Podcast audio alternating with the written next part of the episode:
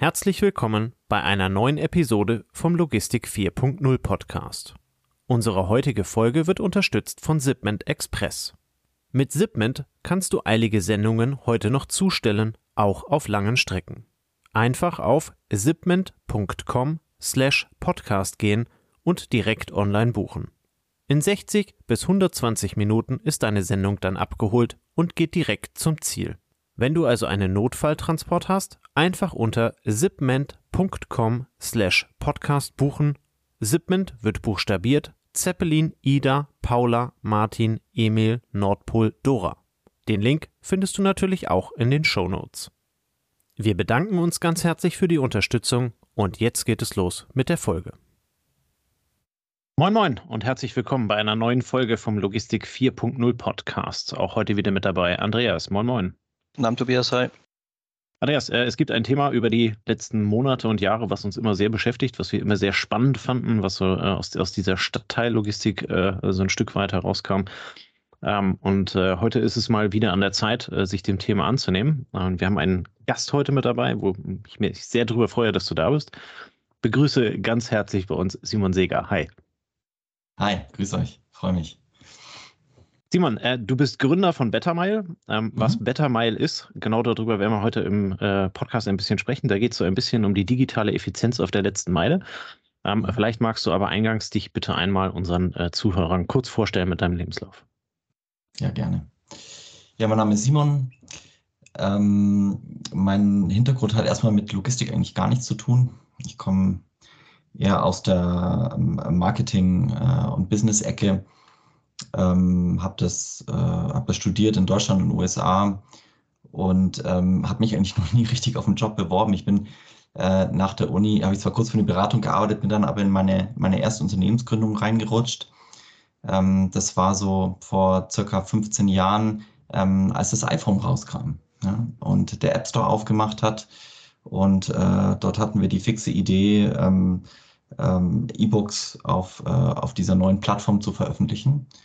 Und ähm, dann kamen irgendwann große Verlage wie Random House und Holzbrink auf uns zu und wollten das auch, dass wir das für sie tun. Haben wir gesagt, okay, da ist vielleicht was Interessantes zu, äh, zu tun und ähm, haben dann ähm, über vier Jahre lang eine der größten E-Book-Plattformen in, in, im deutschsprachigen Raum aufgebaut und ähm, haben die dann vier Jahre später an äh, die Thalia-Gruppe, also quasi den, den, den großen Buchhändler, verkauft ähm, ich bin dann zu denen, ähm, nach meiner Earnout-Zeit bin auch dort äh, bei Talier eine Zeit lang geblieben, äh, noch ein bisschen Corporate-Erfahrung gesammelt nach Startup. Ja, das war sozusagen ein bisschen ähm, eine, eine, neue Kultur, die ich da, da kennengelernt habe und habe quasi die, das Unternehmen, das sie von mir übernommen hatten, ähm, weiterentwickelt ähm, zu dem, was man heute Tolino kennt. Ähm, ist ja so einer der Amazon Kindle-Wettbewerber mit E-Reader, E-Book, äh, App, ähm, den entsprechenden digitalen Services dahinter. Und, ähm, und ist auch einer international einer der wenigen Beispiele, wo sich ein, ein, ein europäischer Mittelständler gegen so die, ähm, die großen USA, äh, ich will gar nicht sagen durchsetzen konnte, aber zumindest eine Marktnische sichern, ne? mit rund 45 Prozent Marktanteil auch heute noch. Ähm, ist das, hat das äh, ähm, ganz, ganz gut funktioniert und war natürlich strategisch enorm wichtig, denn wer die Kundendaten hat, die Lesegewohnheiten auffangen kann, der verkauft natürlich nicht nur E-Books, sondern auch gedruckte Bücher in Zukunft. Ne?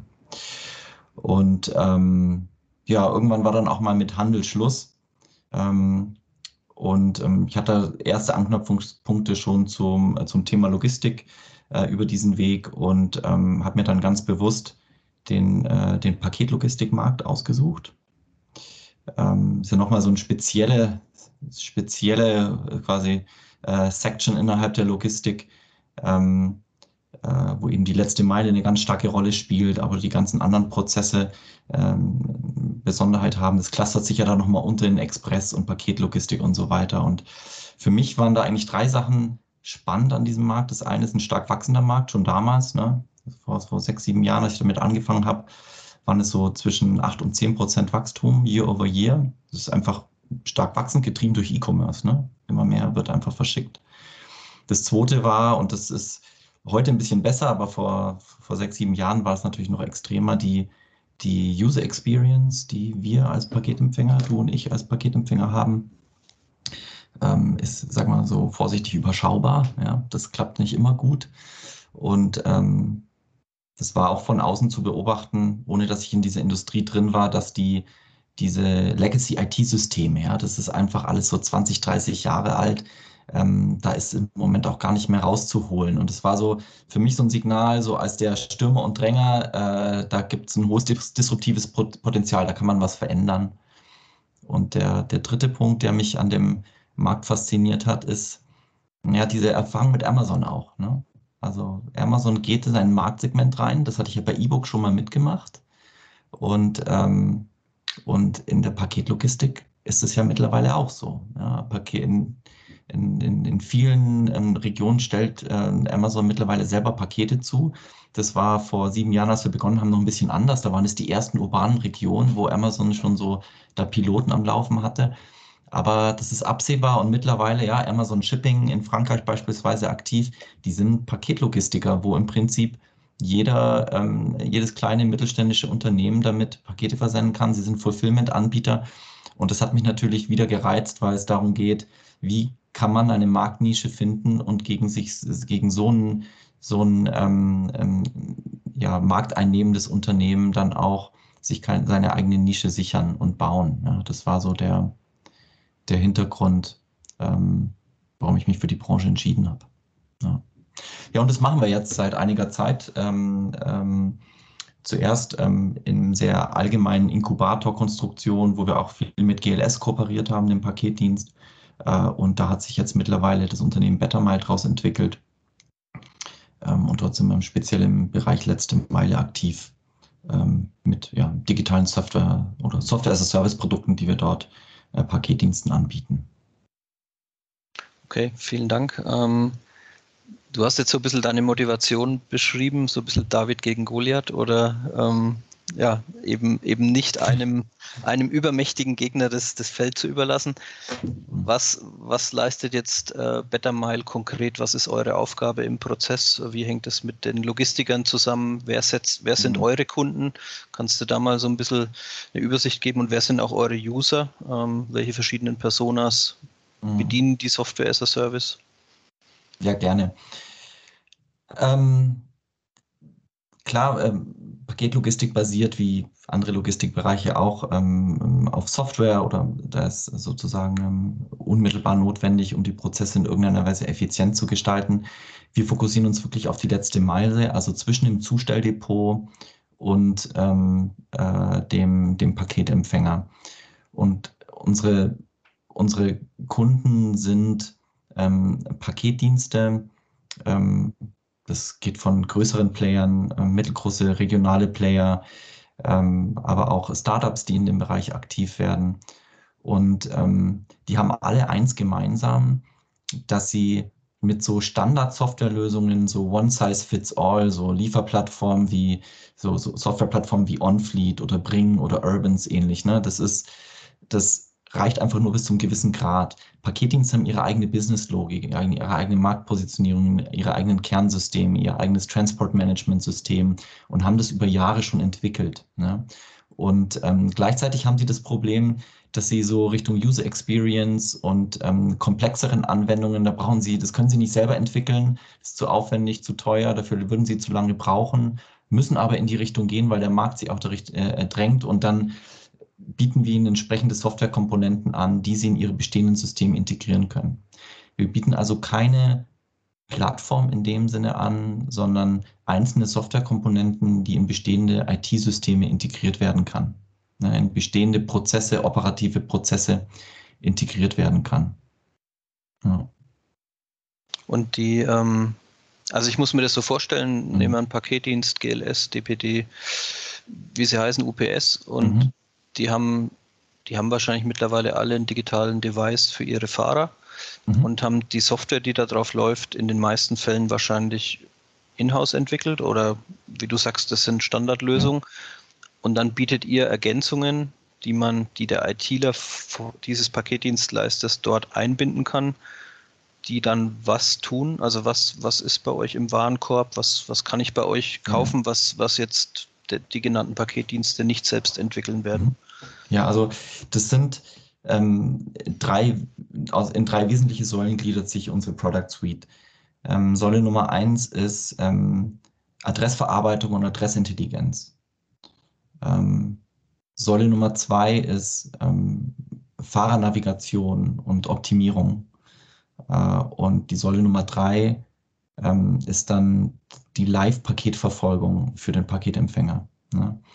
Und das sind jeweils an sich, es sind, sind sehr spannende ähm, sozusagen und auch hochkomplexe Themen.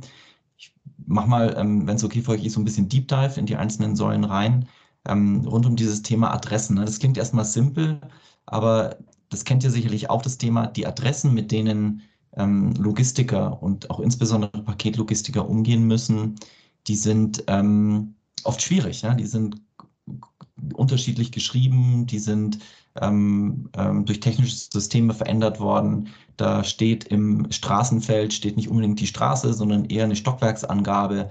Äh, die Hausnummer hat einen Zahlendreher. Äh, die Postleitzahl hat sich in letzter Zeit geändert oder ist da ist ein Zahlendreher drin. Ähm, und ähm, den Ländercode haben sie schon sowieso falsch eingesetzt.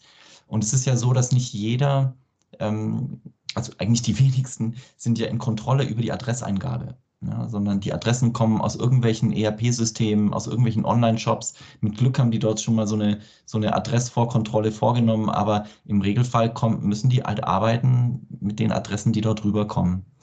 Äh, und ähm, mitunter sind die handschriftlich geschrieben, die Adressen, und werden über OCR-Methoden ähm, digitalisiert. Dann haben sie auch wiederum Fehler dort drin. Und ähm, diese Adressen, die, ähm, die reparieren wir erstmal. Ne? Und ähm, wir nennen diesen Prozess Normalisierung. Das heißt, ähm, egal wie die geschrieben sind, wir machen es auf n gleich 1. Schreibweise wird es quasi runtergebrochen, damit äh, wir vergleichen das mit lokalen Datenbanken, ob es die Straße wirklich gibt, ob es die Hausnummer in dieser Straße gibt. Und es sind quasi selbstlernende Systeme, die dahinter sind und die Adresse reparieren. Ne? Und erst dann, wenn wir die reparierte Adresse haben, dann fragen wir die bei Geocodern an. Den Prozess kennt ihr wahrscheinlich auch, ne, dass man dann so Kartenanbieter fragt, wie ist denn der Lat-Long-Value, also quasi die Koordinate, die wir dann später für Navigation, für andere Use Cases wie Fraud Protection oder ähnlich benötigen. Und, ähm, und ähm, da fragen wir eben nicht einen an, sondern wir fragen so drei bis fünf Geocoder parallel an, schauen uns an, wie sich die Ergebnisse unterscheiden und können die entsprechend makeln. Ne? Und ähm, haben dann ähm, eine sehr hohe Genauigkeit und eine sehr hohe Erfolgswahrscheinlichkeit, ähm, den richtigen Punkt auf der Karte zu bestimmen. Ne? Das, eine kurze Frage, das läuft äh, alles über, über Software oder da, da, ist kein Mensch mehr mit drin, oder? Also ich kenne noch so ein bisschen das Thema Fernkodierung, ja. ähm, aus, aus vom, ist auch schon zehn Jahre bei mir her, aber mhm. gab es im Buchhandel mal den Bücherwagendienst und da dürfte ich tatsächlich äh, in Stuttgart mhm. ein Team führen von Leuten, die die Kodierung vorgenommen haben. Damals mhm. gab es noch keinen Softwareabgleich. Ähm, und ähm, die, die amerikanische Post hat ja, glaube ich, auch lange so gearbeitet. Die schicken das Paket schon mal Richtung Westküste mhm. und während das Paket läuft, guckt sich dann jemand die Fotos von dem Paket an und erfasst dann die Adresse, damit, wenn es mhm. im Depot ankommt, dass es dann bekannt ist. Bei euch ist eine reine Softwarefunktionalität. Ist kein Mensch mehr mit drin, oder? Ähm, jein. Also es ist erstmal eine reine Softwarefunktionalität. Ähm, und ähm, wir Prozessen da am, am Tag, muss ich vorstellen, so viereinhalb bis fünf Millionen ähm, ähm Adressen. Also das wäre natürlich händisch äh, völlig irre. Ja. Also das sind vollautomatisierte Prozesse, aber da stecken entsprechende Machine Learning Tools dahinter. Und wie es eben so Machine Learning Tools machen, die muss man ja am Anfang trainieren. Ne? Das heißt, du musst ihnen in irgendeiner Weise sagen, die Adresse ist richtig oder sie ist falsch. Äh, oder ähm, ja, und, und, und das machen wir eigentlich über zwei Methoden. Ähm, das eine ist, ähm, immer wenn wir ein neues, in ein neues Land gehen, dann müssen wir das an die lokalen Adressstrukturen anpassen. Ne? Und dann trainieren wir quasi das System in der Sicht mit den lokalen Datenbanken. Ähm, dann gibt es so besondere Logiken in Spanien oder in Italien. In Italien gibt es ähm, die äh, Località Cappuccino Numero Uno und die gibt es aber Numero Uno Rosso und äh, auch die schwarze Variante auch. Und die machen einfach unterschiedlich farbige Hausnummern. Die sind an unterschiedlichen Stellen in der Straße. Und ähm, das muss ist halt so eine italienische Besonderheit. Ja? Man muss dann dem System erstmal beibringen. ähm, wie die Menschen das dann auf dem Paket kodifizieren. Da schreiben sie ein R dahinter oder ähnlich. Ne? Ähm, und das Zweite ist, ähm, wir prüfen, ob die Zustellung erfolgreich war an diesen Punkten. Das heißt, wenn wir einen Fahrer an diese Geokoordinate hingeschickt haben, wir haben eben jeden Tag 25, 30.000 Fahrer, die ähm, die Pakete zustellen mit unseren, mit unseren Produkten. Und dann können wir sagen, ja, hat die gefunden oder nicht? Ne? Und dann können wir das entsprechend auch, ähm, kann unser System lernen, was eben erfolgreich war und was nicht. Und so ergeben sich eben entsprechende lernende Systeme dahinter, die, ähm, wo schon manuelle Arbeit immer so ein bisschen so der Trigger ist, ne?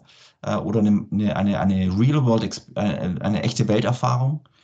Ähm, aber dann der Prozess läuft natürlich ähm, vollautomatisch. Also die Verifizierung über den tatsächlichen Zustellprozess, der ist natürlich wahrscheinlich beim Machine Learning Gold wert. Ne? Das hat man ja nicht immer, dass es eine Verifizierung möglich ist. Und so, ähm, so wie lange braucht, wie braucht ihr, wenn ihr in ein neues Land geht, bis ihr sagt, jetzt ist er auf dem Stand wie mhm. drei Monate oder wie, wie lange mhm. dauert das ungefähr? Also wir fangen nie bei Null an, sondern wir mhm. können auf bestehende Sachen äh, zurückgreifen, so eine gewisse Grundlogiken. Und dann äh, würde ich sagen, bis wir so auf einer 98-prozentigen äh, Erfolgsquote sind, 99-prozentige Erfolgsquote, das kann zwei bis drei Monate dauern. Ja. Okay. Das sind so die, die Erfahrungswerte. Kommt aber auch damit, äh, hängt damit zusammen, wie viel, äh, wie regelmäßig dort Pakete an welchen Adressen zugestellt werden und so weiter. Ja. Okay. Dann hast du gesagt, so, sorry, wenn ich da kurz äh, zwischengreife. Ja. Ähm, also ihr habt das Produkt angeboten, du hast jetzt äh, sehr viel über diese Geokodierung bzw. die Fahrernavigation, die ja dann da hinten dran hängt. Ähm, die, die kommt dann danach, genau. Die, die, die, kommt ja jetzt gleich, wenn du sie noch kurz vorstellen magst. Mhm. Ähm, habt, ihr, habt ihr da auch so eine Erfolgskontrolle in dem Sinne? Du sagst zwei, drei Monate, bis ihr bei 99 Prozent seid. Ähm, Gibt es da also irgendwelche Daten, die ihr dann abgleicht mit, mit, einem eurer Kunden, wie vorher verschickt wurde? Ähm, oder äh, ist das, äh, also wie, wie, wie messt ihr am Ende euren Erfolg damit? Ja, also erstmal wissen wir, ob an diesen Adressen erfolgreich zugestellt wurde oder nicht. Ja. Und wenn nicht, dann kann es ja unterschiedliche Gründe haben, äh, aber zumindest können wir da erstmal ein Fragezeichen hinmachen und möglicherweise ist ein Grund, äh, ähm, dass wir den Fahrer nicht an die richtige Stelle geschickt haben. Ja. Wir wissen ja auch die Geokoordinate, an der dann tatsächlich zugestellt wurde und können das daran auch entsprechend ähm, abgleichen, die Entfernung quasi messen. Wobei da muss man auch mal vorsichtig sein, weil GPS-Signal ist so ein äh, nicht immer ähm, hundertprozentig. Ne? Ähm, und das zweite ist tatsächlich, müsst ihr euch vorstellen, ähm, jeder Zustellfahrer ist so ein bisschen Geocacher auch. Ne? Also der, ähm, der, äh, der sagt uns dann auch, wenn da was nicht passt äh, und ähm, kann es entsprechend auch korrigieren und wir können es entsprechend, ähm, entsprechend speichern. Reichert ihr, also jetzt gehen wir da sehr tief rein, aber wenn wir mit mhm. dir schon mal die Chance haben, dann würde ich das jetzt gerne mal tun, ne, damit ja, man mal so auf den Stand kommt. Ähm, was ist denn da möglich? Es gibt ja vielleicht äh, Zustellpunkte, die erreiche ich zeitlich nicht 24 Stunden, ne, sondern irgendwie ein Bürohaus ist halt nur von X bis Y offen. Ähm, reichert ihr eure Adressdaten auch um solche Informationen an? dass ihr aus dem Zustellprozess lernt. Ja, okay. Absolut. Also das ist quasi der Intelligenzpart auch von dieser, äh, von dem Thema Adressen. Ähm, in dem Moment, wo du so eine normalisierte Adresse hast, ne, dann hast du, hast du ja quasi einen Datenbankeintrag. Ne, und jede neue Schreibweise der Adresse, die irgendwie ähm, reinkommt, die du darauf normalisierst, die kannst du wiederum mit diesem, sozusagen, mit diesem Stammdatum abgleichen. Ne? Äh, und entsprechend kannst du dann eben auch anfangen, ähm, Erfahrungswerte daran zu speichern. Ne? Und ähm, dann kannst du eben nicht nur sagen, äh, das wurde dort erfolgreich zugestellt oder nicht, sondern du kannst ja auch sagen, wann wurde erfolgreich zugestellt und wann nicht. Ne? Ähm, und es sind natürlich ähm, Daten, mit denen wir, äh, mit denen wir umgehen. Und auch dort haben ähm, Zustellfahrer die Möglichkeit, ähm, manuell Informationen zu hinterlassen, zum Beispiel Öffnungszeiten, zum Beispiel Positionen von Loading Docks. Ne? Das ist so ein, nicht ja, wie Hausmittelpunkt oder Eingangstüre, sondern dann ist der Zustellpunkt irgendwo anders. Und ähm, das sind Informationen, die wir dann entsprechend auch äh, ablegen können. Und da müsst ihr euch vorstellen, wenn wir dort äh, in, in Dimensionen von Paketlogistikern denken, ähm, das ja ein margenschwaches Maschen, Massengeschäft ist, da kommt es ja auf jede Minute an. Ähm, und in dem Moment, wo ein Fahrer ähm, in so einem Berliner Innenhof steht ja, und, äh, und überlegt, muss ich jetzt noch in den dritten, zweiten Hinterhof oder ist der Eingang hier? Ne? in dem Moment, wo der da 30 Sekunden zögert, ist eigentlich das Paket schon defizitär. Ja. Und, ähm, und genau auf diesen Punkt kommt es an. Und deswegen sind diese akkuraten Geokoordinaten ähm, so extrem wichtig. Ja. Und ähm, wir kennen das aus unseren Case Studies äh, mit Kunden. Das sind ähm, bis zu 15 Minuten, die da am Tag gespart werden. Ja. Und 15 Minuten kannst du überlegen bei so einer Flotte mit ähm, irgendwas zwischen 5.000, 7.000 Zustellfahrern, ähm, was das dann auch ausmacht. Ja. Ja, und die Komponente, die noch dazukommt, also ich, ich kann es jetzt wieder nur aus dem Handel sagen, aber da hat, war ich mal involviert in, in die Schaffung eines ähnlichen Systems, aber viel kleiner.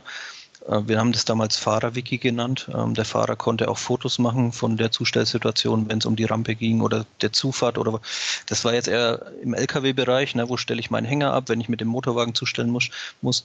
Aber das Krasse ist ja eigentlich, jeder Fahrer braucht diese 30 Sekunden, bis er es einmal drauf hat. Und so wie du es jetzt beschreibst, geht es ja nicht darum, das bei einer Zustellung zu lernen, sondern das System muss lernen, das für die nächsten Jahre dann als Saving zu sehen. Ne? So, und, und da ist ja bei einer hohen Fluktuation ähm, von Leuten oder bei immer wieder wechselnden Zustellbereichen lernst du ja 20 Leute vielleicht im Jahr ein auf dieses, wo ist es der zweite Hinterhof oder der dritte, ne? Und da ist dann tatsächlich, äh, also kann ich mir vorstellen, dass wahnsinnig viel Effizienz bei euch da erzeugt wird. Ja, also das ist exakt, kollektive ja. Lernen, ja. Also diese, die, du sprichst dann ein, einfach ein extremes Thema an, ja, was die, die Paketlogistik, aber natürlich auch insgesamt die Logistik sehr beschäftigt, die Fahrerfluktuation. Und ähm, das ist übrigens auch nicht in allen Ländern gleich, sehr unterschiedlich. Ne? Osteuropa hat sehr ähm, stabile Fahrerschaft, vielleicht noch, muss man dazu sagen. Ne? Aber ähm, in, eben äh, in Deutschland oder auch in Frankreich, ähm, in Italien sind es einfach sehr fluktuative Jobs. Ja? Das sind ähm, hat sich mehr und mehr zu, äh, zu, zu Gateway-Jobs entwickelt, die ein bis zwei Jahre gemacht werden und dann ist entsprechende Wechsel drin. Und ich sag mal, der, ähm, der, äh, der Paketlogistiker als Ausbildungsberuf ähm, in, der, in der letzten Meile, äh, die dann 20, 30 Jahre den Job machen, das äh, gibt es kaum noch. Ja. Vielleicht noch eine Frage äh, jetzt zu dieser ersten Säule, ähm, Adressnormalisierung, äh, wie du es hm. genannt hast. Ähm, diese Daten sind ja vielleicht auch für andere äh, Organisationen wertvoll. Also ich kann mir vorstellen, äh, Rote Kreuz, Freiwillige Feuerwehr, was weiß ich. Gab es da schon mal Anfragen, dass jemand diese Daten, dass jemand Interesse hat, diese Datensätze zu kaufen für irgendwas und zu sagen, mhm. ich, ich brauche bessere Informationen als die, die Standardadressbücher der Deutschen Post oder sowas, ne? ne ja, absolut. Also das, das Thema ähm, ähm, Geospatial, also alles rund um, um, um Geodaten, ist natürlich ein Riesenthema und ein Riesenmarkt auch, der sich da ergeben hat. Ja, da gibt es auch große Player, man denke nur an Google Maps, ähm, die natürlich da riesen, riesige Datenbanken, Hero Maps, ähm, Mapbox. Äh, ähm, es gibt große Initiativen wie ähm, OpenStreetMap, die sozusagen eher Crowdsourcing-mäßig äh, dort unterwegs sind. Und das sind ja auch Datenquellen, ähm, denen wir uns entsprechend ähm, bedienen. Ja? Wir sind ja nicht so ein isolierter Player, ähm, sondern was wir dort machen, ist einfach nochmal speziell diese Nuance-Paket ähm, zu bedienen, diesen speziellen Informationen rund um das Thema Zustellung in der letzten Meile zu bedienen. Und diesen Detail dann doch anders, Andreas, als es jetzt beim, beim Roten Kreuz ist oder bei, ähm, bei, äh, bei, bei, bei der Müllabfuhr. Ja. ja okay. Ähm, und, ähm, und das sind dann, ne, das ist schon das Thema, ist, brauche ich die Mitte des Hauses oder brauche ich die Eingangstüre? Oder brauche ich das Loading Dock? Äh, und das sind, das sind schon nochmal besondere Raffinessen, die da dahinter stehen. Ähm, aber ich gebe dir ja recht, das Thema beschäftigt natürlich alle. Ja. Also ich kann es mir jetzt vorstellen, in Deutschland wird ja das E-Rezept äh, für Apothekenzustellung zum Beispiel diskutiert. Ne? Und ich, ja, ja. die Apothekenlogistik ist eine der leistungsfähigsten, weil dort äh, viel verdient ist. Im Sinne mhm. von, die Apotheken werden ja drei, vier, fünfmal am Tag beliefert. Und wenn mhm wenn diese Fahrzeuge irgendwann mal Richtung Endkunde fahren, weil sie sagen, mhm. warum soll ich es über die Post schicken, wenn ich selber viermal in der Gegend bin, kann ich mir vorstellen, dass das halt auch wieder ein mega interessantes Thema wäre, Absolut. eure Erfahrungen dort äh, zu nutzen. Ja. Aber gucken wir vielleicht mal weiter. Ähm, Fahrernavigation, gibt es da ähnliche Spezifika, wo der Standard, der normale Logistiker weiß, okay, es gibt Tourenplanungssoftware, da kann ich einstellen, fahre ich mhm. mit dem LKW hin oder fahre ich mit einem dreieinhalb Tonner, siebeneinhalb Tonne, Tonne hin. Was, was ist euer Beitrag in der Fahrernavigation? Ja, also also wenn ich jetzt an so eine Tour denke, so eine Zustelltour, sagen wir so ein pa Paketfahrer hat ja so 100, 120 Stops auf dem Fahrzeug ne? Ähm, und ist so ähm, sechs, sieben Stunden damit unterwegs. Und ähm, und sagen wir mal, wir haben die durch unsere erste Produktsäule erfolgreich geokodiert, das sind Punkte auf einer Karte. Ne? Und dann geht es ja darum, die in eine entsprechende Reihenfolge zu bringen. Ne? Das Thema kennt ihr, Traveling Salesman Problem, Reihenfolgenoptimierung. Das ist kein neues Thema, sondern das sind im Prinzip eine technische Commodities. Das sind einfach hochleistungsfähige Computer, die dann verschiedene Kombinationen miteinander ähm, vergleichen, errechnen dann die ähm, auf Basis auch von Verkehrsdaten und auf Basis von bestimmten Einschränkungen wie ähm, ich muss in diesen zwei Stunden Zeitfenster an einer bestimmten Adresse sein, das kann dann entsprechend berücksichtigt werden und dann wird dort eine, eine optimale Reihenfolge berechnet. Der Besonderheit bei initialen Reihenfolge und dann ähm, das Gelände des Depots verlässt, in dem Moment sind eigentlich die Daten auf Basis derer er ähm, die Reihenfolge berechnet hat initial oder das System die Reihenfolge initial berechnet hat, sind wieder obsolet. Der Verkehr hat sich verändert, ähm, der Empfänger XY hat, äh, ähm, der war nicht zu Hause, da muss ich aber unbedingt zustellen, deswegen mache ich das am Weg zurück, probiere ich es nochmal bei dem, zweiter Zustellversuch. Ähm, der eine Empfänger hat sein Paket on the fly umverfügt, das soll nicht zu Hause zugestellt werden, sondern jetzt doch im Paketshop oder den Parcel Locker. Und das sind ähm, Themen, die dynamische Systeme erfordern. Ja? Das sind äh, da verändert sich die Route, die wird im Hintergrund quasi konstant rekalkuliert und über den Tag dynamisch angepasst, ohne aber bestimmte Prämissen wie Zustellzeitfenster eben nicht zu missachten. Ja. Und, ähm, und das ist das, was unser System leistet und quasi auf die bestehenden Systeme obendrauf setzt.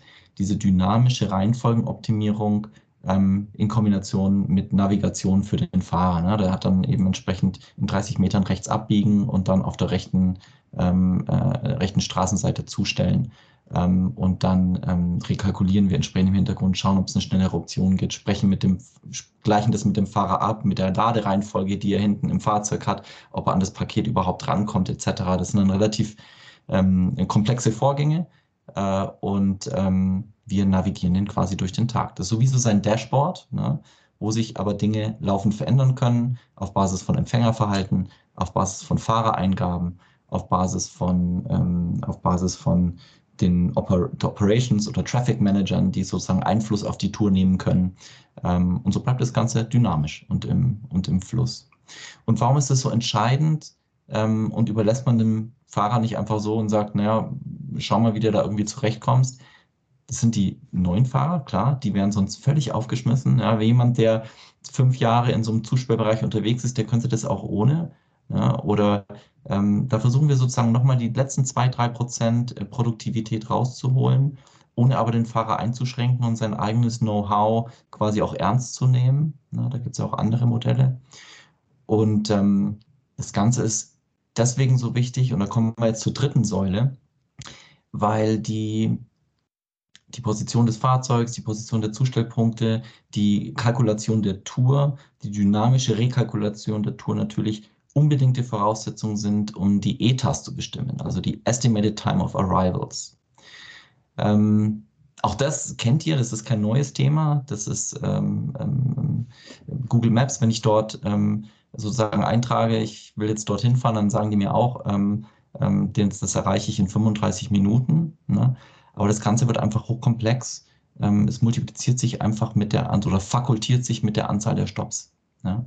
Und ähm, als Empfänger möchtest du natürlich schon wissen, selbst wenn das Paket das am Nachmittag kommt, dass du das irgendwie eingrenzen kannst. Du musst es nicht am Anfang des Tages auf fünf Minuten genau wissen, aber du möchtest dann schon wissen, kommt es eher am späteren Nachmittag, eher am früheren Nachmittag und dann guckst du später auch nochmal rein und schaust, wie sich das Zeitfenster enger zieht und wie sich das verändert. Ne? Wir wissen, Empfänger haben da auch eine Verständnis und eine Toleranz, wenn sich dort Dinge verändern. Sie wollen aber einfach nur Bescheid wissen. Und ähm, das nutzen wir entsprechend aus. Die Empfänger kommen immer wieder, schauen auf das Realtime-Tracking und können dann entsprechend ihren Alltag auch darauf einstellen, wann das Paket kommt und dann auch das Paket persönlich entgegennehmen. Bis zu zehn Minuten genaue Zeitfenster sind da eben in der Prognose möglich. Ja. Da Aber da wäre eine, eine Frage hätte ja. ich äh, dazu. Ähm, es ist ja zunehmend möglich, ähm, auch Pakete, die man versendet, bei sich abholen zu lassen. Ja und das auch sehr dynamisch und flexibel. Also ich kann es natürlich über diverse Portale auch einen Tag vorher anmelden, aber da kann ich mir vorstellen, dass wenn ihr so eine Tour sehr exakt kalkuliert habt und mhm. dann kommen bei 100 Zustellungen nochmal drei, fünf Abholungen rein, mhm. dann, äh, dann verschiebt sich das ja von, also noch, noch mal stärker. Und da wäre die Frage, ähm, was sind denn so Erfahrungswerte, wenn, wenn Berliner mhm. Fahrer eine Tour hat, wie viel rekalkuliert ihr? Was ändert, also wie, wie viel Prozent ändern sich denn, während er fährt? Ähm, und das zweite, das geht dann Richtung Etherdaten. Da gibt es wahrscheinlich verschiedene Empfängerkreise. Die einen empfinden zu wenig Information als störend, die anderen empfinden vielleicht zu viele mhm. Updates als störend. Ne? Oder die nervt es dann schon, wenn die siebte E-Mail kommt, dass sich die Zustellzeit ändert. Wie geht ihr damit um? Zu, zu, deiner ersten äh, Frage mit den ähm, mit, mit der Trefferquote sozusagen, ne? Das ist ja äh, genau. Ähm, das ist ein, ein guter Punkt. Ja, das ist äh, du stellt euch das nicht vor als eine sozusagen eine platte Berechnung und dann sage ich dem Empfänger, es ist um 15.43 Uhr kommt das Paket, sondern ähm, wie wir das machen ist, ähm, wir wissen zwar, dass das, Prognos dass das Paket prognostiziert ist auf 15.43 Uhr, aber wenn es eben jetzt erst 11 Uhr Vormittag ist, dann wissen wir das halt nicht genau, ob das 15.43 Uhr auch wirklich ist, sondern auch dort wieder Machine Learning wir wissen auf Basis des Verhaltens des Fahrers, auch auf Basis von historischen äh, Zahlen, wie genau folgt er der Reihenfolge, wie macht er das üblicherweise, wie sind die Stoppzeiten, die übrigens viel entscheidender sind als die Fahrzeiten des Fahrzeugs, ja, an den unterschiedlichen Zustellpunkten, die er bedient. Und auf Basis dessen können wir, oder im Prinzip ein selbstlernendes System, das sich dann selbst auspendelt. Ne?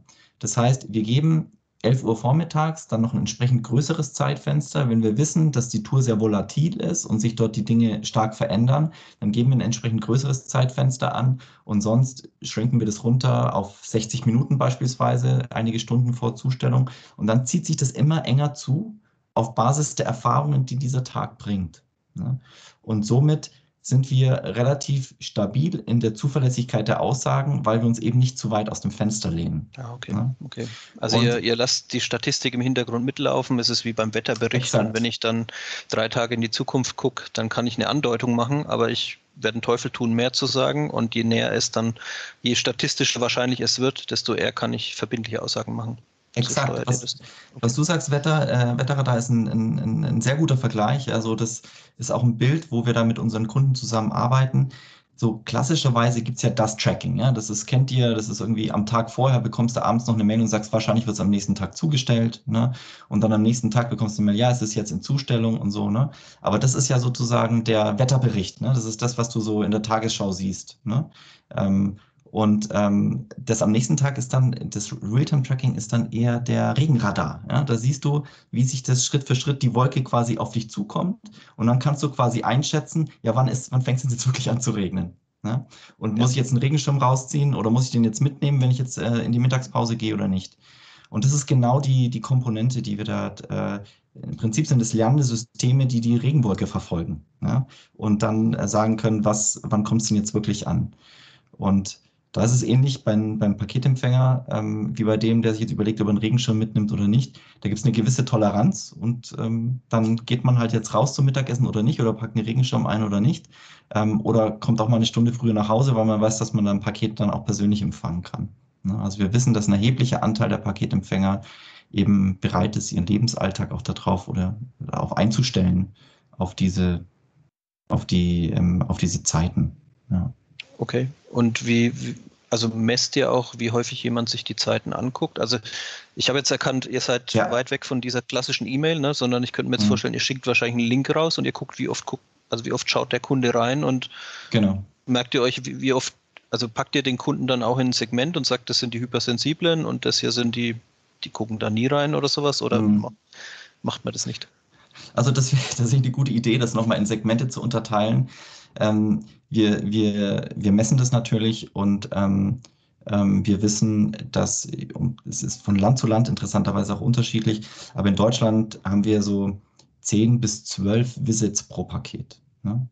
Ähm, das heißt, und die, wenn du dir das auf dem Zeitstrahl anschaust, dann sind die auch nicht alle am Anfang, sondern es ist richtig, dass je näher das Paket kommt, desto mehr schauen die Leute auch. Ähm, das ist Ähm, hat sicherlich auch was damit zu tun, wie wir dieses Frontend, ähm, diese Webseite quasi gebaut haben, die ähm, einen gewissen ähm, Entertainment-Charakter hat, kann man so sagen. Ne? Das ist so Gamification ein bisschen. Ne? Äh, und das ist was, auch das ist nicht neu, das kennt ihr aus der Lebensmittelzustellung oder aus der, ähm, wenn man jetzt sich eine Pizza bestellt oder so bei Volt oder ähnlich, ja, das ist, die machen ja auch ein Spiel draus, ne? da gibt es die Zähluhr und dann kannst du sehen, wo ist der Fahrer und so. Das macht einfach Spaß und da merken wir, das ist mehr und mehr Bestandteil der User Experience eigentlich des Online-Shops, wenn man, wenn man, wenn man es ernst nimmt, ja. Das ist eine verlängerte User Experience des Online-Shops und je besser wir das machen, ähm, desto mehr macht es den Leuten Spaß desto öfter kommen die wieder und desto besser können wir auch auf den letzte Meile ein, sozusagen ähm, berücksichtigen. Und wenn der Fahrer dann halt mal eine halbe Stunde später kommt, dann kriegt er das rechtzeitig mit. Ne? Und dann ist es auch okay für den. Ähm, da gibt es bestimmt auch unterschiedliche Segmente. Wir wissen, dass wir so, so crazy Leute haben, die 30, 40, 50 Mal klicken. Ne? Ob das jetzt deswegen ist, weil die so Hypochonder sind, sage ich mal, oder ob die einfach gerade auf ihr neues iPhone warten und sich voller Vorfreude sind, das wissen wir nicht. Ja. Okay. Also ich, ich kann mir jetzt das, was du gerade beschrieben hast, das geht ja fast in die Richtung, dass ihr Empathie einbaut. Ähm, Im Sinne von, du magst es attraktiv da reinzugucken und du schaffst so Sympathien für dich, für deinen Zusteller. Und es ja. erhöht wahrscheinlich die, die Zustellwahrscheinlichkeit. Äh, Menschen sind äh, soziale Wesen, ne? Empathie ist wichtig. Und wenn der eine gewisse Verlässlichkeit durch diesen, durch diesen Service spürt, ja. dann gibt es vielleicht auch ein Stück zurück. Also lasst ihr auch äh, Bewertungen für den Zusteller zu und sowas? Eigentlich nicht, oder? Weil es gibt ja kein persönliches Treffen normalerweise. Doch, das machen wir. Ähm, und zwar in diesem ähm, Realtime-Tracking gibt es auch immer Umverfügungsoptionen. Also ich möchte es doch im Paketshop haben oder ich gebe es lieber dem Nachbarn, weil ich bin gerade in der Mittagspause. Ähm, und wenn die Zustellung erfolgt ist, kann auch eine entsprechende Bewertung hinterlassen werden. Äh, und ähm, wir haben da ähm, in einigen Ländern auch ähm, oder mit einigen Kunden auch Freifeldeingaben, die dann direkt an den Customer Support gehen und so weiter. Das ist ein das ist ein super Tool und es, so wie du es beschreibst, es ist so eine, nochmal so eine Connection. Ne? Es ist so eine, tatsächlich Empathie ist ein super Wort dafür, ähm, dass dort irgendwie nochmal stattfindet. Es ist eine Erfahrung, so eine User Experience, die dort stattfindet und ähm, bei allem, was wir ja so, diese, diese Meckerei über die Paketdienste, ne? jetzt kommt das schon wieder nicht, was wir auch so ein bisschen diese Frustration, die wir aus der eigenen Erfahrung auch alle kennen, ähm, das ist das, was wir interessanterweise dort nicht sehen. Es gibt eine hohe, hohe Wertschätzung für die Zustellfahrer. Ne? Das ist so, ähm, je nach Land und ähm, Kunde sind wir da so auf einer, auf einer Sternenskala von, äh, von 1 bis 5, sind wir da so irgendwo zwischen 4,5 und 4,7. Ja, das ist schon, ähm, die sind eigentlich durchweg happy, die Leute, und die erkennen auch, die Empfänger, dass das ein, ein, ein krasser Job ist. Ja? Und, ähm, und dann nochmal dieser eine Punkt, den du auch angesprochen hast. Ähm, das ist wirklich ein Beispiel, wie das Thema User Experience für den Empfänger, aber eben auch User Experience für den Fahrer und das Thema Produktivität Hand in Hand gehen. Weil du hast vollkommen recht. Jemand, der, der, und das ist nicht nur der, der auf so ein neues iPhone wartet, sondern der regelmäßig dort refresht und sich die Daten entsprechend anschaut, wann kommt er denn, der geht dann natürlich auch irgendwann runter, äh, das Treppenhaus runter und er macht die Tür auf. Und das sind genau diese zehn Sekunden, die der Fahrer dann nicht warten muss, weil er irgendwie die Klingel drückt, bis derjenige dann runtergelaufen ist. Und wenn du das eben mal die 100, 120 Stopp nimmst, das ist ein enormer Produktivitätsvorteil der, der da draus entsteht. Ne? Also nicht nur User Experience, sondern wirklich auch Produktivität geht dort Hand in Hand. Und das ist ja was, was klassischerweise User Experience und Produktivität sind, das schließen sich ja eigentlich aus, sagt man in der Logistik. Ja? Je mehr Convenience du machst, je mehr White Glove Service du anbietest, desto teurer wird's, desto, desto mehr geht die Produktivität runter. Du kannst eigentlich in der Paketlogistik ja gar nicht auf spezielle Wünsche des Empfängers eingehen, spezielle ähm, Sonderdienste machen. Ja, das sind ja keine Butler, sondern die müssen 100, 120 Stops möglichst produktiv, produktiv zustellen. Und hier ist ein Beispiel, es geht Hand in Hand. Ja, User Experience und Produktivität. Das ist ja am Ende nicht nur für den Paketdienst ähm, ein wirtschaftlicher Vorteil, sondern es ist ja auch letzten Endes für den Kunden ein wirtschaftlicher Vorteil. Ne? Also ähm, die ganze Geschichte kommt ja aus diesem aus diesen alten Zeiten, ähm, wo, wo also zu Hause keiner ist, weil beide arbeiten. Und da wird das Ding also irgendwo beim nächsten Paketshop und der hat auch wieder mhm. Öffnungszeiten und ich weiß nicht was. Und Jetzt wohne ich auf dem Land und ich muss auf jeden Fall mal sechs Kilometer bis zum nächsten Paketshop fahren. Das muss ich also irgendwo zeitlich auch äh, mhm. einbauen. Das kostet mich auch die zwölf Kilometer. Ne? Ähm, und durch, durch das Annähern der Logik an der Stelle, klar, der, der Paketdienst ähm, vermeidet damit die zweite Zustellung, die ja äh, quasi mhm. auf seine Kappe geht. Ne? Und er findet halt eben auch direkt einen Abnehmer. Ähm, so wie du sagst, ob der jetzt jedes Mal zur Tür geht, weiß ich nicht, mhm. aber er ist auf jeden Fall verfügbar. Ne? Und ähm, ist ja ein Unterschied, ob der dreimal klingelt oder halt eben dann im Zweifel nur einmal klingelt. Das sind ja auch schon wieder zehn Sekunden, die er da äh, gut macht. Ähm, und so nähern sich beide Parteien ja, ist vielleicht jetzt etwas, äh, etwas schön formuliert, aber in, in so einem Win-Win-Verhältnis aneinander an mhm. und haben beide einen wirtschaftlichen Vorteil davon. Ich habe das, was ich bestellt habe, zu einem pünktlichen oder habe danach keinen Aufwand mhm. mehr damit. Und für euch ist ein Haken dran, weil ihr habt das Ding zugestellt, ne? Ja, nee, exakt. Das ist genau das. Ich verwende gern das Bild des, ähm, ähm, des Tanzes. Ja? Es ist ähm, klassischerweise ist ja äh, Paketlogistik das Gegenteil. Paketlogistik ist ein, ein, ein Boxkampf eigentlich. Ja? Jeder boxt eine Stufe weiter runter. Das heißt, der, der, der Paketdienst macht irgendwie sein Förderband aus, dann geht es an den Subunternehmer. Der Subunternehmer, der äh, verteilt es auf die Fahrzeuge und boxt runter an den Zustellfahrer. Der Zustellfahrer hat das Problem und deswegen der kriegt es dann gar nicht anders hin, als weiter runter zu boxen und dann am Ende eben nicht drei Stockwerke nach oben zu gehen, sondern dann halt direkt beim Nachbarn abzugeben, ohne bei dem Empfänger zu klingeln. Das ist ja, die sind ja die Themen, die wir jeden Tag sehen ja? und, äh, und, und, und selber erfahren. Und ähm, der hat dann auch oft mal kein, der hat dann auch kein freundliches Wort auf den Lippen, ja, weil er einfach mega gestresst ist, weil er 120 Pakete losgehen muss und weil er auch nur gewisse Lenkzeiten hat und Fahrzeiten hat. Ja. Und ähm, das heißt, klassischerweise boxt da jeder weiter runter und am Ende ähm, leiden insbesondere die Fahrer und die Paketempfänger drunter. Ne? Und lass uns nicht vergessen, der eigentliche Ursprung ist ja, dass bei uns als Konsumenten kaum Zahlungsbereitschaft für die Zustellung besteht. Noch nicht, verändert sich jetzt erst langsam und es einfach dadurch ein sehr ähm, ein geringpreisiges, margenschwaches Geschäft ist. Ne? Und ähm, jetzt wird es eben mehr und mehr zu ähm, so ein Dance-Piece. Ne? Also so, ähm, es gibt einfach unterschiedliche Teilnehmer in dem Tanz, die sich umeinander bewegen. Ne? Äh, und wir orchestrieren die durch unsere Tools. Ne?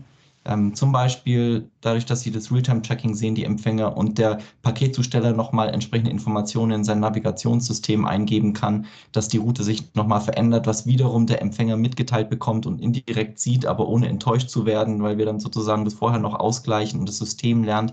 Das heißt, die drehen sich umeinander, wir orchestrieren die über digitale Tools und schaffen Mehrwert für alle. Das ist so ein bisschen von Better Mile einfach die übergeordnete Philosophie, ähm, die wir dort für die letzte Meile entwickeln. Ja. Okay, wenn wir jetzt, wenn wir jetzt so in die Cap-Branche reinschauen, du hast das vorhin schon gesagt, äh, starkes Wachstum ja. während Corona. Ähm, jetzt kommt eine Inflation, die lässt den Konsum wieder etwas zurückgehen. Ähm, die, die Mengen im letzten Weihnachtsgeschäft, die sind gefallen im Vergleich zu den Vorjahren. Kannst du uns mal so ein bisschen in die Sicht ähm, eurer Product Owner, ähm, eurer Produktentwickler mitnehmen? Wie sind die durch die letzten drei Jahre gekommen? Was, wie haben sich die Bedürfnisse eventuell eurer Kunden verändert? Ähm, wie mhm. musstet ihr euch anpassen im Produkt? Also als wir damit begonnen haben vor, vor fünf, sechs Jahren, ähm, einem ganz kleinen Team, ja, wir waren drei Leute, die angefangen haben, Prototypen zu bauen. Ähm, das waren, da ging es noch mehr um das Thema ähm, Produktivität. Ne? Das Thema User Experience mit Tracking und Co., das war da noch, war da noch nicht sichtbar zu diesem Zeitpunkt. Ähm, sondern es ging darum, wie kann ich dem Fahrer nochmal drei Pakete mehr mitgeben? Und der stellt in der gleichen Zeit zu oder fünf Pakete mehr mitgeben.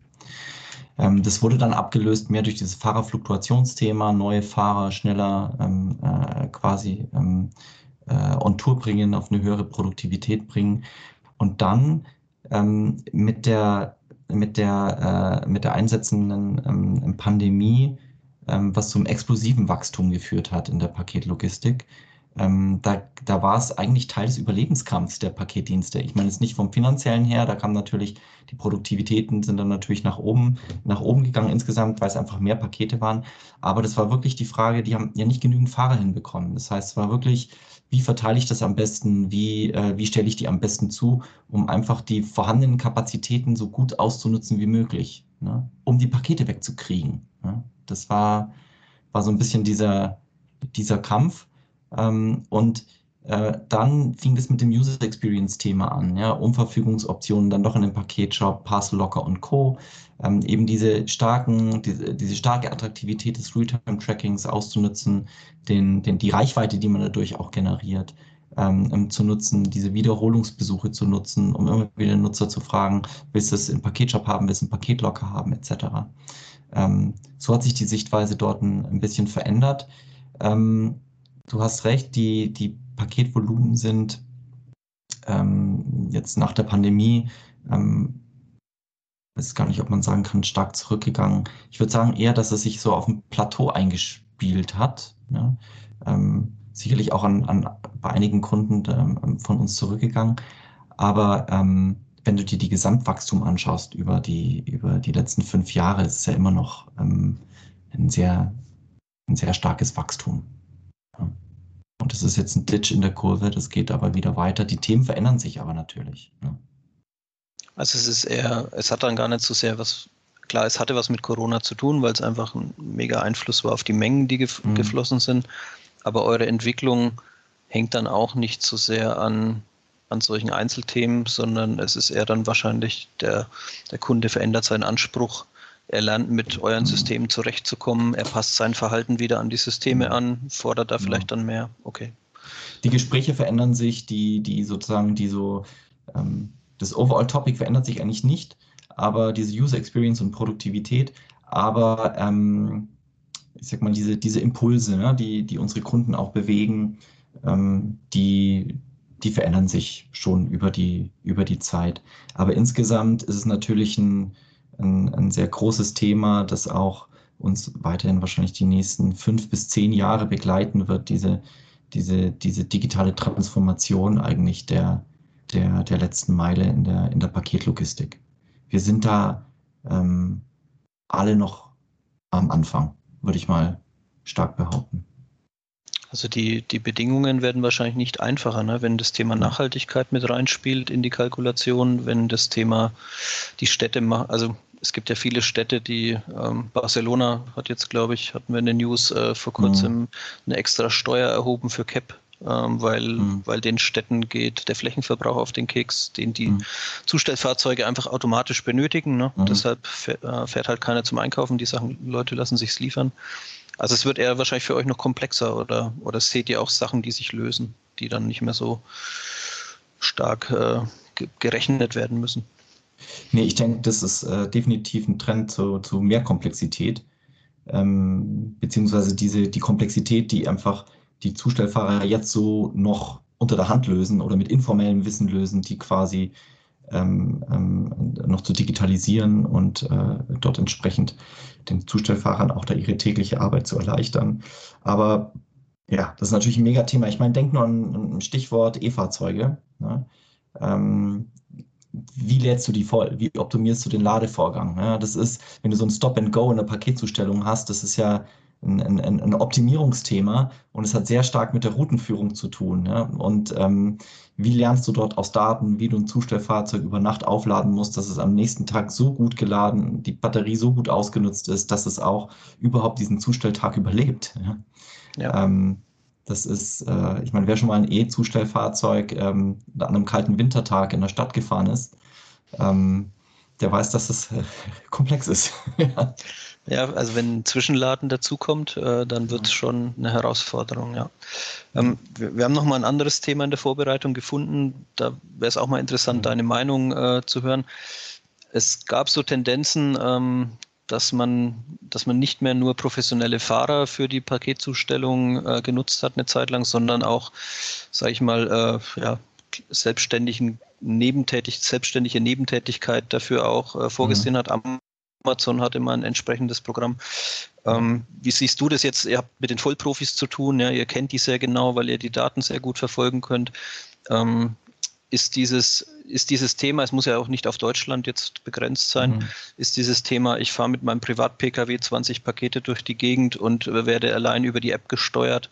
Ist das ein Business Case aus deiner Sicht oder ist es ein Versuch, aber funktioniert nur in gewissen Prozentzahlen oder nur in gewissen Ländern oder wie siehst du das?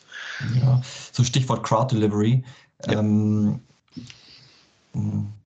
ja ich habe gespaltenes Verhältnis irgendwie zu diesem Thema, ähm, weil per se ist es ja nichts anderes. Ja, das ist ähm, eine ähm, ist halt ein, Privat-Pkw und kein Zustell, kein professionelles Zustellfahrzeug oder so, kein Sprinter oder sowas. Äh, der, es ist kein Arbeitsvertrag eines Angestellten, sondern es ist quasi ein, ein Werkvertrag, eine, eine Zustellung. Ne? Äh, und ähm, und ähm, ähm, die Frage ist halt, was ist der tatsächliche Win durch solche Modelle, ähm, außer das wirtschaftliche Risiko des Zustelldienstes zu, ähm, ähm, zu reduzieren und quasi den, den Fahrer ähm, äh, noch, mehr, noch mehr Risiko auf den Fahrer umzuwälzen. Ne?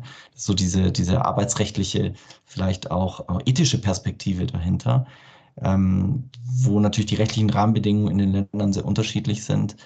Ähm, der Business Value dahinter, ähm, jenseits dieser Risikovermeidung, den sehe ich höchstens in, in quasi Abfedern von Peaks. Ne? Also wenn man wirklich sagt, so ein, so ein Zustelldepot hat irgendwie 150 Fahrzeuge und ähm, dann kommt irgendwie äh, Black Friday und dann muss ich nochmal, habe ich irgendwie einen Überhang von 1000 Paketen und die muss ich irgendwie schauen, dass ich die runterkriege. Ne? Ähm, und das kann ich nicht und mit, mit, mit Angestellten oder mit klassischen ähm, Subunternehmensstrukturen oder Partnerstrukturen abwickeln, dann habe ich dann noch so ein Überflusssystem. Ähm, da kann ich das ein Stück weit nachvollziehen. Ähm, dann wäre es nur gut, wenn der Gesetzgeber dafür Rahmenbedingungen schafft, die, ähm, die trotzdem eine, eine, eine entsprechende Bezahlung des, des Zustellers sichern und sowas wie eine Scheinselbstständigkeit verhindern. Würde ich jetzt mal aus meiner, meiner ethischen Perspektive dort schildern. Ja. Also so, so ein bisschen eingruppiert wie die Saison, ähm, Saisonkraft, die auch die Kernmannschaft unterstützt. Ja die, wenn der klassische Logistiker weiß, die Saisonkraft wird nicht die Leistung, die Pickleistung, die Kommissionierleistung oder den Beitrag bringen wie der Profi, der das seit drei Jahren macht oder seit zweieinhalb Jahren, was auch immer. Ähm, und Skalierbarkeit ist so möglich, weil du dann auch genau. ja, mit Fahrzeugen und so weiter vielleicht mit einer, mit einer B-Mannschaft trotzdem den Tag retten kannst, vor allem diesen Peak mhm. äh, irgendwie bewältigst. Ähm, okay, Punkte, Pudos, äh, Paketshop, sagt man in Deutschland, mhm. oder locker, wie du vorhin gesagt hast, ähm, zunehmend eine wichtige Rolle. Ähm, ist nicht überall gleich beliebt. Ich glaube, Deutschland ist eher hinten dran, Frankreich etwas weiter vorne, skandinavische Länder. Wir haben es mhm. äh, mal, als wir über Norwegen und Skandinavien gesprochen haben, ähm, da haben wir es gehört, da ist es schon seit Jahren etabliert, weil die Distanzen einfach zu hoch sind für Zustellung vor die Haustür. Mhm. Ähm, wie, wie ist da deine Sicht? Wäre es da nicht cleverer, ökologisch attraktiver, ähm, noch mehr zu bündeln und noch mehr solche Punkte zu schaffen? Oder kann man das, kann man das teilweise nicht, weil die Gesellschaften anders damit umgehen und Leute möchten einfach oder sind es gewohnt, das Paket in der, im, im Briefkasten zu finden? Wie ist da deine Sicht? Also wenn ich da mal so über so die, die Länder gehe, in denen wir aktiv sind, ähm, sehen wir schon, dass es sehr unterschiedliche Muster gibt, ne? die unterschiedliche Empfangsoptionen. Ähm, es gibt Länder, in denen gibt es keine Passlocker, es gibt welche, da ist Puro eben, wie du sagst, sehr, äh, sehr viel genutzt, andere weniger. Und das ist ähm, ähm, im Kern wahrscheinlich ein, mit ein kulturelles Thema. Ja? Ähm, oder nimm das Thema Nachbarschaftszustellung in Italien, also in Deutschland ist ja vollkommen üblich, dass wir, äh, dass wir auch froh sind, wenn, wenn das beim Nachbar liegt, das Paket, wenn wir nicht da sind, dann holen wir uns das Abend ab und dann wird das ja mitunter sogar als so Nachbarschaftshilfe verstanden. Man kommt auch mal wieder ins Gespräch mit den Nachbarn und so.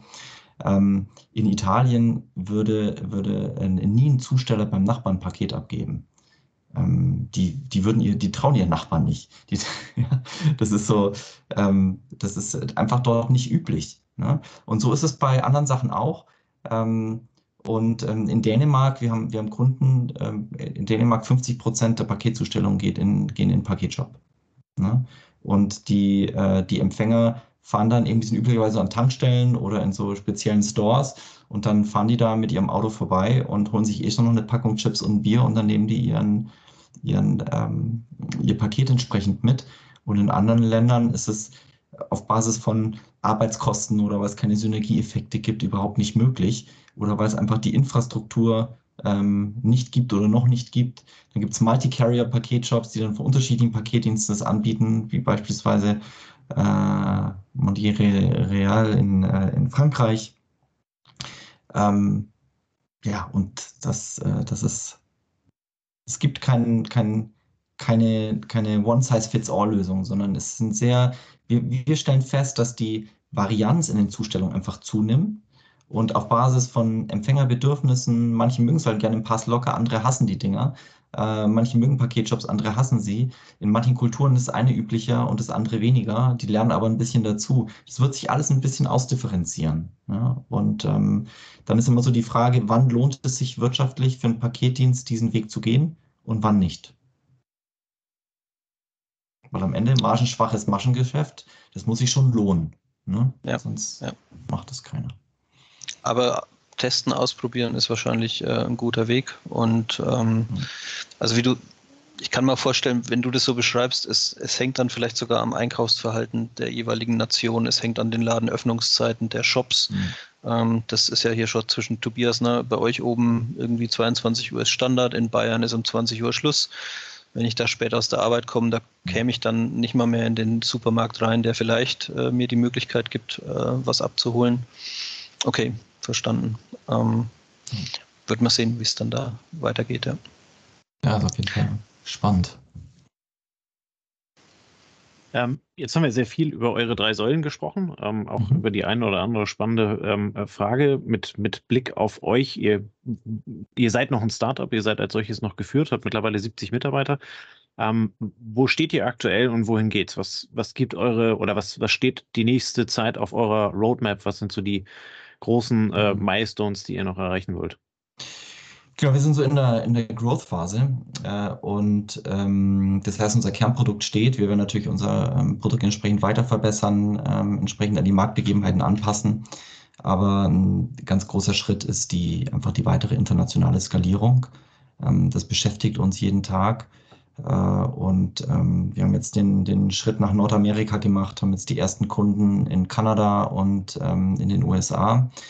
Und äh, da kommen wieder neue Herausforderungen auf uns zu, nicht nur im Bereich Sales oder wie wir mit entsprechenden ähm, ähm diese, diese ähm, ähm, Partnerschaften aufbauen, sondern ähm, ja, einfaches Beispiel. Unser erster kanadischer Kunde, ja, dann standen wir auf einmal vor der Situation, dass, ähm, dass wir einen Kunden haben, der in mehreren Zeitzonen zustellt. Ja. Wie, wie kalkulierst du dann dort Empfangszeiten? Train your system, sage ich. Also das ist, äh, das ist, ähm, da kommt jeden Tag eine neue Überraschung um die Ecke, die eigentlich sehr offensichtlich ist, aber die wir ja noch nicht auf dem Schirm hatten. Und das sind, das sind Themen, die, die beschäftigen uns jeden Tag. Also Wachstum, Skalierung äh, und währenddessen unser Produkt weiterentwickeln. Wenn du jetzt, äh, wenn du jetzt mal zurückblickst auf die Transformation, die du im Buchhandel erlebt hast, vom, mhm. Vom ersten iPhone, wo ich mir ein Buch runterladen kann, mhm. bis zu dem, dass du gesagt hast, okay, ich, ich verlasse jetzt den Buchhandel und die Transformation war ja da auch schon relativ, mhm. denke ich mal, abgeschlossen. Mhm. Es ist mittlerweile ein Hybrid. Ne? Das, das mhm. gedruckte Buch ist nicht ausgestorben und äh, der E-Book-Reader ist Standard und ein Buch auf dem Handy zu lesen ist auch üblich, denke ich mal. Ähm, wo siehst du denn die Logistik, die Paketdienste, die letzte Meile und ähm, kannst du Parallelen sehen, dass du sagst, ja, die große Tendenz dort war das und das, der Kunde hat sich dann so und so verhalten. Ähm, wir sehen das ähnlich vielleicht auch im Paketzustellbereich oder, oder sind es eigentlich unterschiedliche Welten? Hm, gute Frage. Also, wo ich natürlich die Parallelen sehe, sind aus einer Business-Perspektive. Ne? Also das ähm, ähm, oder auch von einer wie, mit, wie Mitarbeiter mit sowas umgehen in dieser Transformation, wie, da sind ja Menschen überall beteiligt, wie gewöhnen die sich um. Ja. Äh, das, da gibt es sicherlich Parallelen in diesen Transformationsprozessen. Ähm, auch ähm, wie verändert sich der Wettbewerb? Ne? Stichwort Amazon tritt ein, äh, ähm, macht dort sozusagen ein Plattformgeschäft, kann dort Synergien heben ähm, und natürlich auch Massen bewegen, ist dort auch in, in, in Kontrolle der kompletten Value Chain von ähm, Bestellung bis am Ende der Zustellung und kann dann entsprechend auch ähm, ähm, besonderen Service oder besondere Qualität anbieten. Ähm, das ist was, aus der Perspektive sehe ich da Synergien, ja, zwischen Buch und, äh, und Paket. Ähm, ja, Punkt. Muss ich mal überlegen, ob es da noch, habe ich, äh, gut, ja, Andrea, ich denke mal drüber nach. Okay, okay. Gibt es gibt's irgendwas, wo du äh, eine Entwicklung siehst, die jetzt der Otto-Normal-Logistiker, wir, äh, die Hörer, vielleicht noch nicht absehen können? Also ich, unser Gespräch ist jetzt heute ziemlich tief und auch lang und mhm. auch sorry dafür, äh, aber ähm, wir haben verschiedene Zustellkonzepte, wir haben verschiedene Warengruppen, die sich bewegen. Du sagst jetzt Paketdienst, wir haben Food Delivery, wir mhm. haben äh, in England ähm, beides in einem viel höheren Maße als wahrscheinlich bei uns in Deutschland. Ähm, wird es da noch ein paar, sag ich mal, Moves in der Branche geben, die wir jetzt so nicht erwartet haben? Also ich, ich stelle mir immer die Frage, wir haben zum Beispiel immer noch eine Zeitungszustellung jeden Morgen. Mhm. Da kommt noch keiner auf die Idee, Zeitungszustellung und Paketdienst zu verknüpfen. Äh, Gibt es gibt's da, gibt's da nicht noch ähm, sagen wir, Synergieeffekte zwischen verschiedenen Leuten, die bei mir was in den Briefkasten schmeißen, ähm, wo vielleicht auch ihr als, als sozusagen derjenige, der die Software für vielleicht verschiedene Branchen liefert, ähm, ein Connector sein könntet? Oder ist das, ist das jetzt wirklich äh, Fabuliererei, wenn man sowas, wenn man sowas erwartet? Ja, also was man schon, glaube ich, beobachten kann, ist so eine Diversifizierung der unterschiedlichen ähm, Zustelllevels so, oder, oder, oder Service-Levels. Ne, wenn da jetzt, ähm, also das Thema Same Day ist ja jetzt auch nicht neu, ne, aber ähm, was wir sehen nach so einer ersten Same-Day-Welle, die es vielleicht vor fünf, sechs Jahren gab, ähm, wo sehr viele damit auf die Nase gefallen sind, ähm, sind wir jetzt in der, in der, so der nächsten Professionalisierungsstufe drin, wo die erkannt haben, dass es eigentlich nur mit Fulfillment zusammengeht, ne, mit entsprechenden Warenverfügbarkeit äh, und ähm, jetzt das anders auch nicht, nicht so als Overall-Topic für alle Produkte, aber eben für bestimmte Produktsegmente ähm, total valide ist. Ne? Denkt an so Unternehmen wie Arrive, ne, die so Premium-Segment sind und dann lässt du hier dein neues iPhone, lässt du dir innerhalb von zwei Stunden zu Hause zustellen oder so. Ne?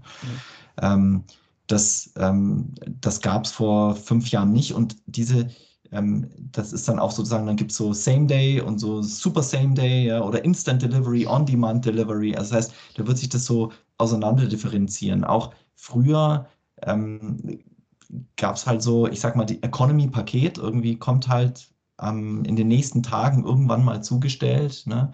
Dann gab es so die Eingrenzung auf eine Garantie Next Day Delivery, ne? die dann irgendwann am nächsten Tag kommt. Und auch dort differenziert sich das ja. Es gab früher Express, ne, das hat dann so FedEx und UPS und so haben das gemacht. Oder DHL Express, die dann gesagt haben, bis neun, bis zwölf. Ne?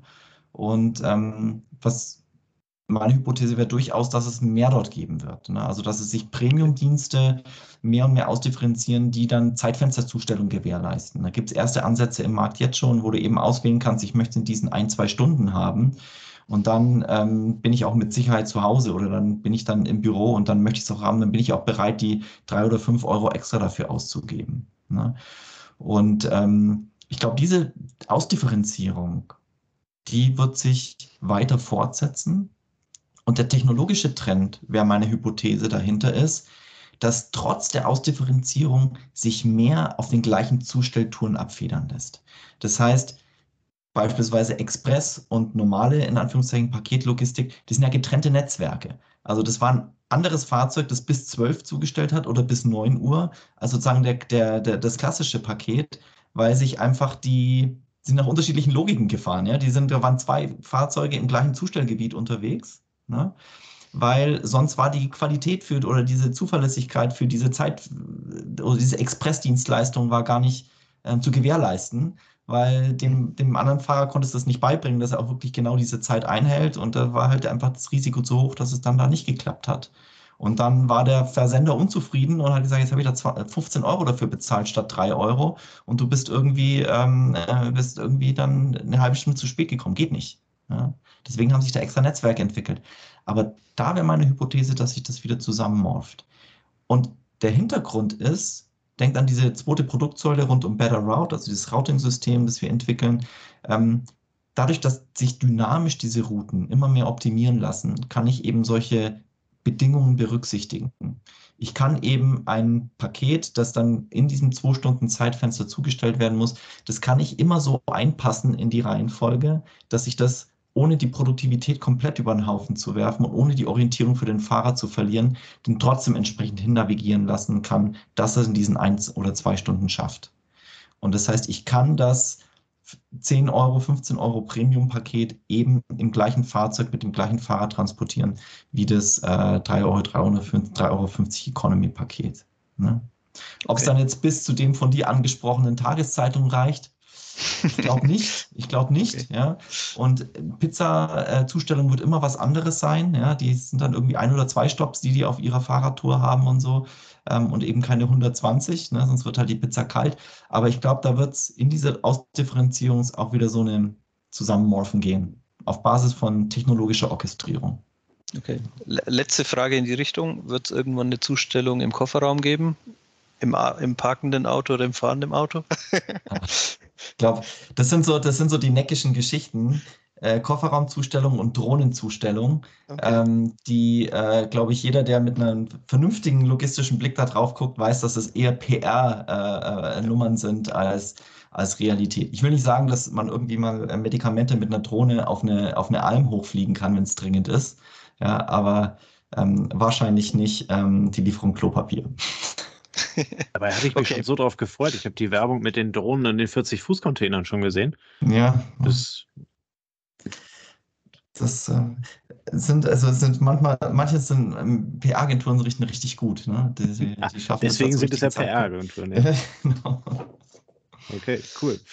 Ähm, wir würden ganz gerne am Schluss noch mit dir so eine Schlagwortrunde äh, eingehen. Ähm, in deinem Lebenslauf finden sich sehr viele Orte und, und, und Stationen, ähm, die du besucht hast. Deswegen haben wir uns ein bisschen auf die Städte äh, spezialisiert. Mhm. Ähm, und ich würde gerne äh, anfangen mit dem Geheimtipp Berlin. Fischdöner am Cottbusser Tor. Sehr gut. Bittermeier sitzt in Berlin, daher kommt die Frage. Genau, ist bei uns um die Ecke vom, vom Office. Äh, wenn, wenn jemand in der Nähe ist, im Cottbusser Tor ist es ein bisschen so eine, eine schwierige Ecke, aber da gibt es einen super Fischdöner. Okay, da trifft man euch auch regelmäßig. Regelmäßig. Sehr gut. Ähm, Geheimtipp New York. Puh, das ist schon eine Weile her. Ähm, äh, jetzt denke ich schon wieder an Essen. Murray Bagels in der äh, Sexton Avenue, Ecke 13. Straße. Okay, was verbindet dich damit? Ähm, mein morgendlicher Cream Cheese Bagel auf dem Weg zur Uni. okay, stimmt, hattest du erzählt, dass du auch in Amerika studiert genau, hast. Cool. Genau, ja. ähm, dann haben wir noch den Geheimtipp St. Gallen. St. Gallen war ich nicht so oft, aber äh, äh, ich habe, ähm, das war schon zur Zeit des Euros logischerweise. Und ähm, äh, ja, also ich hatte, ich hatte ja nie Schweizer Franken einstecken. Äh, und ähm, die haben aber super gutes Nahverkehrssystem. also bin ich ja immer mit dem Bus gefahren, aber ich hatte ja nie äh, Geld, um irgendwie diesen Automaten irgendwie da, da passend zu bestecken. Und ich bin immer eingeladen worden von anderen Fahrgästen äh, die, die mir einfach ein Ticket geschenkt haben, als sie das gemerkt haben. Okay. Und ich fand ich so freundlich, die Leute dort. Und ähm, deswegen, die sind so, also ich bin ganz begeistert von den St. Gallner, die sind so freundlich, weil ich immer im, Bus, im Bus eine Fahrkarte geschenkt bekommen habe. Deswegen ähm, lasst euch doch im Bus eine Fahrkarte schenken. Sehr gut. Dann haben wir noch den äh, Geheimtipp in Hagen. Hagen, ja, da war ich äh, immer wieder mal für Thalia. Ähm, ich weiß nicht, ob man überhaupt einen Tipp geben kann zu aber, das ist jetzt aber ähm, böse kommen. Nein, nein, nein. Ähm, da gibt es einen, einen, netten See nebenan, Hengsteisee. Äh, da gibt es äh, ein, ein, ganz schrulliges Café, Café Seeschlösschen. Da kann man mal hingehen und Kuchen essen. Und ähm, das ist so vielleicht mein Tipp zu, zu Hagen. Okay, und dann haben wir noch als letztes den Geheimtipp in Ilmenau. Da habe ich auch studiert. Ähm, in Ilmenau gibt es Studentenwohnheime. Die meisten Studenten wohnen in Studentenwohnheime und im Keller unten sind immer Clubs. Ähm, manche ah, eher praktisch. offiziell und manche weniger offiziell. Und äh, da einfach abends mal rumgehen und im Erdgeschoss in diese Studentenclubs gehen, da ähm, kann man was erleben. Sehr gut. Super, vielen lieben Dank. Damit wisst ihr auch ein bisschen was äh, zu mehr zu Simon. Ähm, ganz am Ende haben wir immer die ähm, obligatorische letzte Frage, die wir jedem äh, unserer Gäste stellen. Äh, und zwar, welches Buch, ähm, welches Medium, welches, äh, welcher Podcast, was auch immer, ähm, hat dich auf deinem Weg so inspiriert oder hat dich inspiriert, beziehungsweise inspiriert mhm. dich heute noch? Ja, also das war eigentlich gar kein, also dann auch ein Buch, aber äh, ähm, eigentlich so ein TED-Video, das mich, mhm. ich kenne TED, diese, die, die Serie.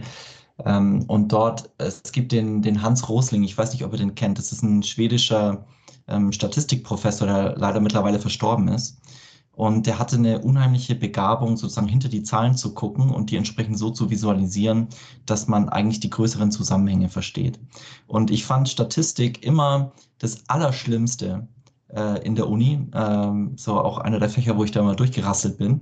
Aber, ähm, aber der hat es geschafft, mich da wahnsinnig dafür zu interessieren und eben auch dieses Anreiz zu bekommen, immer noch mal so eine ein, zwei, drei Ebenen hinter die Zahlen zu gucken und die so zu visualisieren, auch so zu vereinfachen, dass, ähm, dass man die wahren Botschaften der Zahlen versteht. Und ich kann jedem empfehlen, ähm, hier, ähm, äh, da gibt es so TED Talks, The Best Statistics You've Ever Seen von Hans Rosling. Ja, das ist einfach, das sind Eye-Opener. Und, ja. ähm, und der hat auch ein Buch geschrieben, äh, kurz vor seinem Tod. Ähm, äh, Ten Reasons uh, We Are Wrong About the World and Why Things Are Better Than You Think. Ähm, und ähm, das kann ich nur jedem ans Herz legen, das mal drüber zu lesen, äh, äh, durchzulesen. Und wir wohnen in so einer, wir sind ja mittlerweile in einer Welt, wo so die, die eine Nachricht deprimierender ist als die andere. Äh, und das kriegt dann, das erwischt dann so ein bisschen von der anderen Seite. Und man sieht mal mit statistischen Zahlen hinterlegt, ähm, auf welchem Fortschrittskurs wir eigentlich sind und wie viele Menschen mhm. davon profitieren. Dann wieder mal die positive Nachricht dahinter zu sehen. Und ähm, ja, da kann ich nur, nur jedem ans Herz legen, ähm, Hans Rosling sich mal anzugucken oder durchzulesen. Ich glaube, das Buch habe ich sogar gelesen. Also auch, auch, Factfulness, auch genau. Factfulness, genau, das, ne? Factfulness, genau. Es ging ja. auch darum, was, was ist denn wirklich gefährlich für uns? Ja, ist es der ja. Terrorist oder ist es äh, jeden Tag Leberkäsebrötchen und so? Ja. Sehr cool. Können wir, können wir absolut empfehlen. Also ich hatte gerade auch äh, so ganz, äh, ganz nebenbei bei mir im Bücherregal äh, geguckt, weil äh, schwedischer Statistiker, das kam mir irgendwie bekannt vor, weil Factfulness steht bei mir im Regal und äh, ja. ja. da kam ich auch drauf. Also echt sensationelles Buch und gerade das, was du sagst, ähm, ja, natürlich, äh, jedes Jahr äh, gibt's gibt's immer schlimmere Themen, aber wenn man es dann halt eben mal ins, ins Verhältnis dazu setzt, ähm, dann äh, wird, wird, die Zahl halt eben eigentlich besser und äh, ist immer die Frage, wie man sie darstellt oder wie man sie interpretieren kann, so wie du sagst, im größeren mhm. Ja. Super, vielen lieben Dank äh, für alles, was du mitgebracht hast. Deine ja, reichhaltige Zeit. Äh, wir, sind, wir sind ordentlich über die Stunde drüber. Es war aber ein sehr kurzweiliger und sehr spannender Podcast, äh, fand ich. Halt eben auch mal die, die Ansätze, die ihr da äh, letztendlich verfolgt und, und äh, damit vielleicht halt eben das, was du eingangs meintest, den disruptiven Faktor halt eben auch be, bekräftigt. Ähm, und und ähm, euch, euch die Gedanken dann halt eben nicht nur darum macht, schneller, größer, weiter, sondern halt eben die Kombination daraus. Ähm, fand ich sehr spannend, habe ich sehr gerne zugehört.